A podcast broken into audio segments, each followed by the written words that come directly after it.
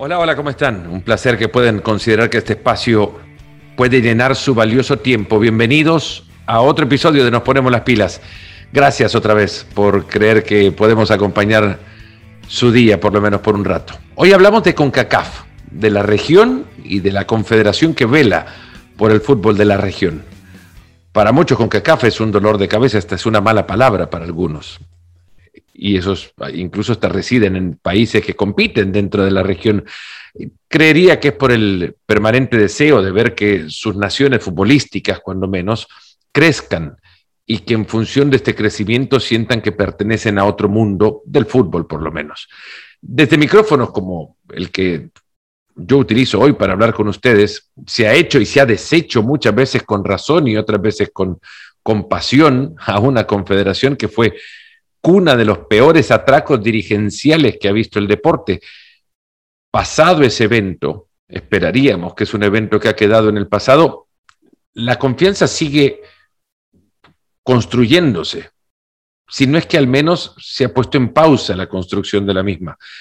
Y sigue vigente, claro es, la, desconfianza alrededor de CONCACAF y tomará un tiempo para que podamos creer que quienes eh, dirigen a esta confederación están por el camino correcto, ese que pretende hacer crecer la calidad del fútbol de algunos países como consecuencia del crecimiento de la calidad de los futbolistas de esos países. Y en consecuencia, bueno, la región crecerá evidentemente futbolísticamente, cuando menos. Ojalá el fútbol pueda ser un, espejo desde el cual también otras áreas de distintas sociedades puedan eh, verse reflejadas y en ese ejemplo crecer también y así también hacer crecer a los países en, líneas generales. Esta confederación es tan diversa como simplemente las economías de los países que la componen. Es riquísima en historia, es millonaria en cultura, pero también en conflictos. Y esta semana ha quedado expuesta en sus dos extremos. El reflejo de quienes la componen como asociaciones y el deseo de quienes la dirigen para verla crecer. Esta semana se conoció el nombre de Ronnie Brunswick, que durante muchísimos años, ya tiene 60 años, ha sido infinidad de cosas. Nació en una de las regiones más pobres, en uno de los países más pobres eh, de nuestro continente. Fue en su momento guardaespalda, seleccionado incluso por el dictador militar de su momento en Surinam para acompañarle, se convirtió en, eh, una persona de confianza del, del eh, dictador surinamés del momento que llegó incluso a, tratar de sacar a, Surinam del dominio colonial de 1975. Eh, a partir de eso empezó a crear un poder sin parangón alguno en la historia de ese, de ese país y se rodeó de gente de confianza para que le protegiesen. Uno de esos fue Ronnie Brunswick, eh, que nació, lo decía antes, en una de, las zonas más pobres de ese país, en Monguiatope, en el este de Surinam.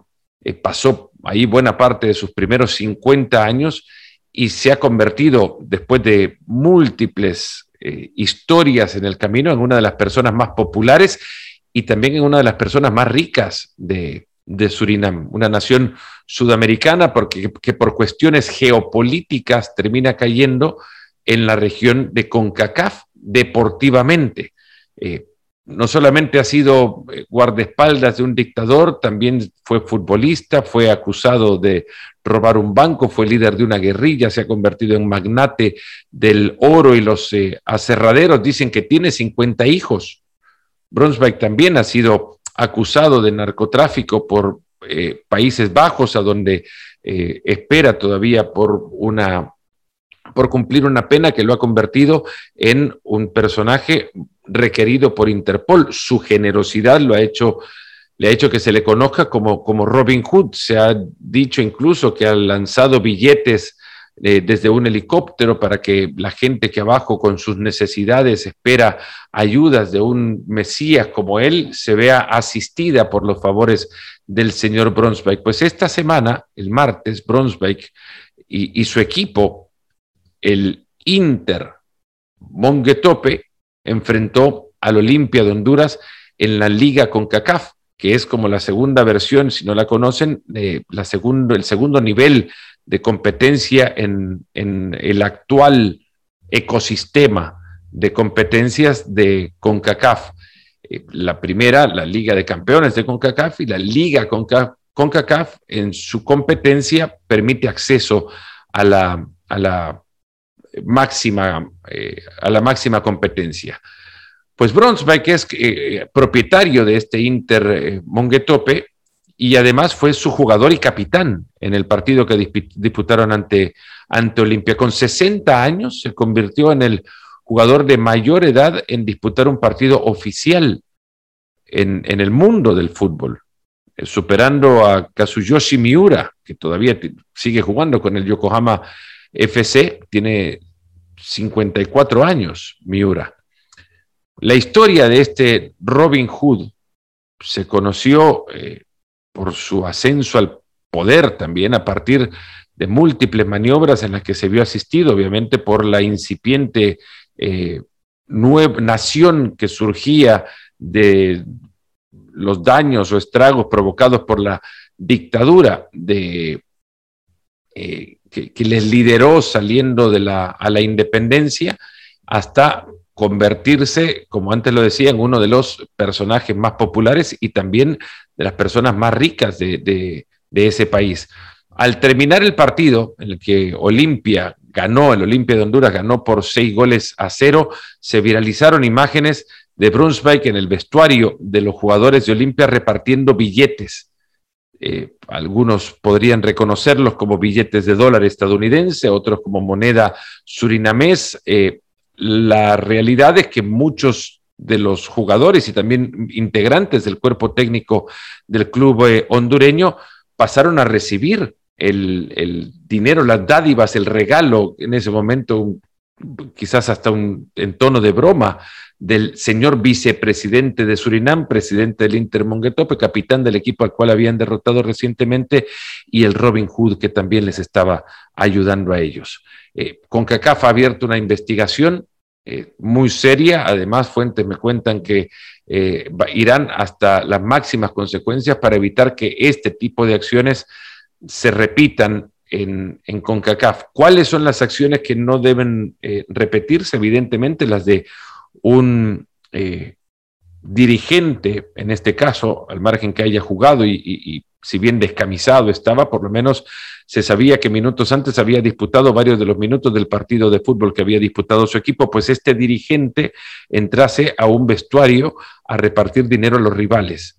Evidentemente, violando cualquier principio de ética deportiva eh, reinante. Eso es lo que se quiere evitar. Ahora, muchos dirán, con CACAF es el asme reído de las confederaciones porque permite que un jugador de 60 años eh, entre a un terreno de juego. ¿Cómo se puede evitar eso si no a partir de una discriminación por edad? Si en el fútbol lo que tienen que prevalecer en la calidad de los futbolistas y aquello dependerá del entrenador que les elija para entrar a la cancha. Es cierto, es evidente que no había calidad en, en Brunswick, es evidente que no estaban en condiciones físicas mínimas para poder disputar actividad deportiva, mucho menos al, presuntamente más alto nivel que puede mostrar su, su, su equipo. Pero eso es cuestión del equipo en cuestión, de la calidad y el nivel que lleve el equipo en cuestión y decir que no puede jugar porque tiene 60 años sería discriminatorio por la misma edad del personaje. Lo que no se puede permitir es hacer de la competencia el chascarrío y el hazme reír que al final Brunsbeck terminó convirtiéndolo al regalar dinero, fuese real o falso, y solamente un espectáculo para, para las redes sociales, el hecho en sí es extremadamente vergonzoso. Y más triste aún cuando la reacción de muchos en redes sociales ante el evento lo que dicen es, pero ¿para qué filmarlo? ¿Por qué tenían que filmarlo? Si el pecado no es filmar el evento, el pecado es el evento en sí. Tomar el dinero y, que no se mostrase y viralizar, y, que no se viralizara la, la acción es peor aún. Y creo que deja muy expuestos a quienes así lo han, lo han eh, eh, también trasladado desde sus propias plataformas. Decía que CONCACAF ha quedado expuesta en, en, en sus dos extremos. Este, que nos hace ver que está compuesta por naciones o por equipos y asociaciones de fútbol principalmente, por asociaciones de fútbol que representan sociedades que tienen distintos rangos de valor moral. En consecuencia, eh, todos ellos conviven en un solo escenario. En Surinam será aceptado lo que ha hecho Brunswick por el mismo personaje, en otros países no tendría que serlo y como una nación convive en esta confederación entre 40 o 39 naciones, esta misma tiene que aceptar las normas del resto. Si CONCACAF impone una sanción que sea verdaderamente ejemplar e histórica, además. Esto lo decía en una semana en la que se conoció también que el deseo por ver crecer el fútbol de la región ha llevado a los dirigentes de CONCACAF anunciar una nueva estructura para las competencias de clubes masculinos que van a incluir la Liga de Campeones de CONCACAF y que se expandirá esta a copas regionales, lo cual me parece una idea fantástica además porque elevará la posibilidad de encontrarnos con cruces regionales que construyan rivalidades o que reconstruyan cruces que, se convirtieron en emblemáticos en las regiones de, esta confederación, en el norte, en Centroamérica y también en el Caribe. A partir del 2023 se van a jugar tres copas regionales en el segundo semestre de cada año que van a clasificar a los equipos a la Liga de Campeones de, de, CONCACAF y al terminar estas tres copas, en el primer semestre del año siguiente, o sea, en la segunda parte de la temporada futbolística, se va a jugar la Liga de Campeones de CONCACAF ampliada a 27 equipos para coronar al mejor club de la región. De esto y del Mundial de, de Fútbol cada dos años, charlé en Nueva York con el invitado de esta edición del podcast, el presidente de CONCACAF y vicepresidente de la FIFA, Víctor Montagliani. Mira, son casi dos años que estamos hablando con todas ah, las ligas, los clubes, para, para tener realmente un formato que es, eh, eh, tiene relevancia en el, sistema y después de trabajar con todos los stakeholders, tenemos este nuevo formato. Para nosotros eh, es un éxito, pero tenemos confianza que va a ser muy bien para, para todos los aficionados, no solamente para la Liga de Campeones, que son todos partidos que eh, no solamente relevancia, pero cada 90 minutos es importante, pero también tiene eh, para las regiones, tiene copas de Centroamérica, en el Caribe, también con la Leagues Cup, ahorita tenemos una copa también en Norteamérica. La Leagues Cup termina siendo el, eh, o se puede considerar como el factor que los lleva a empujar la importancia de las copas dentro de este formato tomando en cuenta lo relevante que ha sido también esta competencia? Sí, eh, esto porque cuando hablamos con, con la Liga MEX y, MLS, para nosotros empezamos, empezamos con, pensando de una fase de grupo, como, como todos los otros, pero cuando hablamos eh, tenemos una idea de por qué no tenemos una copa en cada región y empezando con la Leagues Cup, que es una buena idea, y después de esto tenemos una Liga de Campeones con, uh, con encuentros directos para todos los clubes que van a la, a la fase uh, de, la, de, la, 16 y también de los octavos finales y semifinales. So, sí, empezamos hablando de esto para uh, dos años, eh, empezamos porque la Leagues Cup es una buena idea. Este año, en, el arranque de este torneo de la actual Liga de Campeones, el, eh, un dirigente importante de un club que ahora se encuentra en la final, del Club América, dijo que la Liga de Campeones de CONCACAF era un torneo que les interesaba poco. Eh, esto les llega a ustedes a las oficinas de CONCACAF. Es, eh, no es el consenso seguramente, pero ¿qué significa que dirigentes tan importantes como, como este del, América se refiere así a la competencia que ustedes consideran como la mejor competencia de clubes que tienen? Mira, es, ah, yo sé que también ah, los dirigentes tienen también una frustración ah, después de un partido que era muy duro. tiene comentos de esto. Ah, pero nosotros sabemos que es una competencia muy importante. También Club América, sabes esto. Ah, el dueño del Club América me, llamó después, y disculpa para esto, pero yo sé que el fútbol tiene pasión. También en otras competiciones, ya en Asia, en Europa, cuando un dirigente habla de la confederación, que una decisión que, tomas, que toma un, un árbitro, es, esta es la pasión del fútbol. son comentos, pero son comentos eh, para mí no son serios. Ha comenzado ya el proceso de clasificación para el Mundial de, Qatar. ¿Qué le ha generado el ambiente de, estadios con público, la reacción de selecciones competitivas? Sí, mira, para eh, es muy bien lo que vemos que están los aficionados en el estadio, porque sin aficionados no es realmente el fútbol. Y, yo soy muy contento que tomamos esa decisión de tener un octagonal, porque se ve con las competiciones uh, muchos partidos de, empate, que los ocho selecciones que están en el octagonal eh, son, son la porque tienen la calidad ha tenido que trabajar también en la creación de un calendario que pueda permitir un proceso de clasificación como este. Eh, es parte, obviamente, de, la comisión, preside la comisión de stakeholders en FIFA que tienen que hablar sobre calendario. ¿Es la primordial preocupación hoy día en el fútbol internacional arreglar el calendario?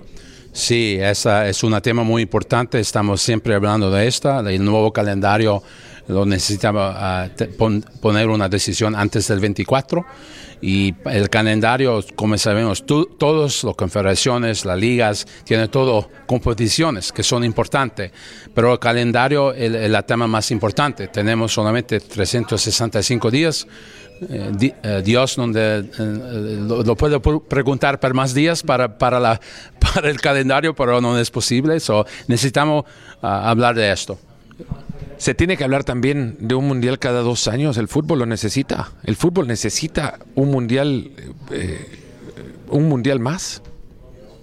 Mira, es, es, un proceso ahorita, no es solamente la, pregunta de un mundial cada dos años, pero no estábamos hablando solamente de un mundial de dos años, cada dos años, eh, cada dos años para el femenino, también para los jóvenes, también a nivel de clubes, un, mundial de clubes.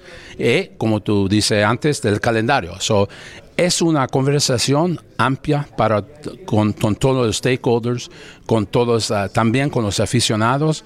Eh, hablando de esto, porque para mí es importante en el fútbol de hablar de nuevos proyectos.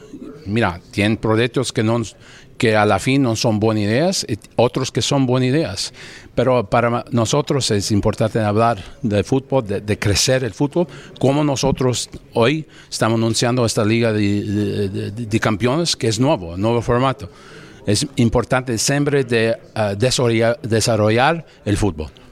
Hay que hablar también del, mundial que se va a jugar en este territorio y, ha estado presente en una gira conociendo estadios que van a que pretenden albergar la cita mundialista. ¿Se empieza a respirar ya eso, el ambiente del mundial de 2026? Sí, no, uh, solamente respirar, pero también de, de, tomarlo de todo. Sí, es muy. Vamos a. Ya empezamos con, con las ciudades que son que son candidatos para, para sedas para el 26. Mira, todas las ciudades, también los estados, todos están, eh, están trabajando mucho, eh, trabajando muy bien para, para, para aceptar la decisión que vamos a tomar el próximo año para tener quién son verdaderamente los sedes para el 26. Ah, volviendo al Mundial cada dos años, si pudiera decir ahora, ¿cómo ve cómo el, el, escenario? ¿Es posible? ¿Lo ve factible? Oh, sí. ¿Del 26? No, el Mundial cada dos años. Oh, sí. Que es posible. Eh, la cosa importante ya es calendario. El calendario es, es, todo. No solamente para dos años, también se, tenemos el mono cada cuatro años. El calendario es siempre importante porque tiene muchas competiciones. Y eh, con este proceso vamos a hablar y vamos a tomar una decisión para el Congreso de FIFA a un punto. ¿Su confederación cómo lo ve? Ahorita estamos hablando con los miembros de sus asociaciones, los miembros ya hablando ah, con, la FIFA y vamos a tener una reunión a la final y vamos a hablar donde estamos con, con estos temas. Y, eh, eh, como yo dije antes, no es solamente un tema del Mundial masculino del cada dos años, también muchos temas de a nivel de femenino, a nivel de los jóvenes. Muchas gracias. Gracias, Fernando. Víctor Montaliani, presidente de CONCACAF acá en Nueva York, el día en el que se ha hecho el anuncio de un nuevo formato de competencia para la Liga de Campeones de CONCACAF. Y ahí lo tienen. Con esto nos despedimos de esta edición de Nos ponemos las pilas. Muchas gracias. Participen con sus comentarios. Me encantaría saber cuál es su opinión alrededor de esta idea del Mundial cada dos años.